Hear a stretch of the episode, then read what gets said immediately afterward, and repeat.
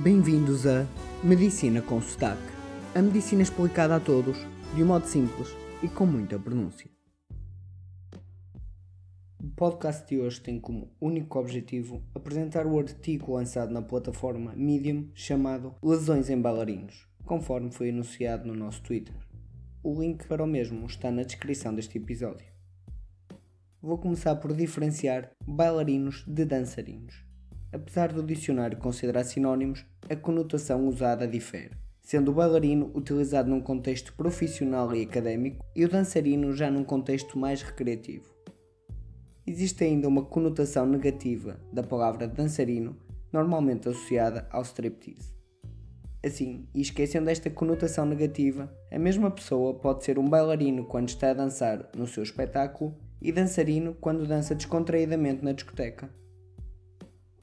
Como no nosso artigo abordamos as lesões num contexto de atleta profissional, pois os bailarinos são verdadeiros atletas de alta competição, a palavra escolhida foi bailarino.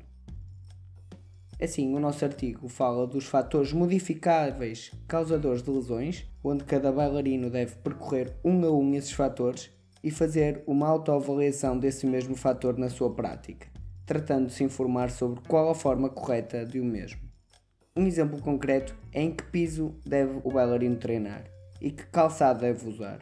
Como existem imensas danças e cada uma tem as suas características, o artigo não aprofunda estes fatores individualmente.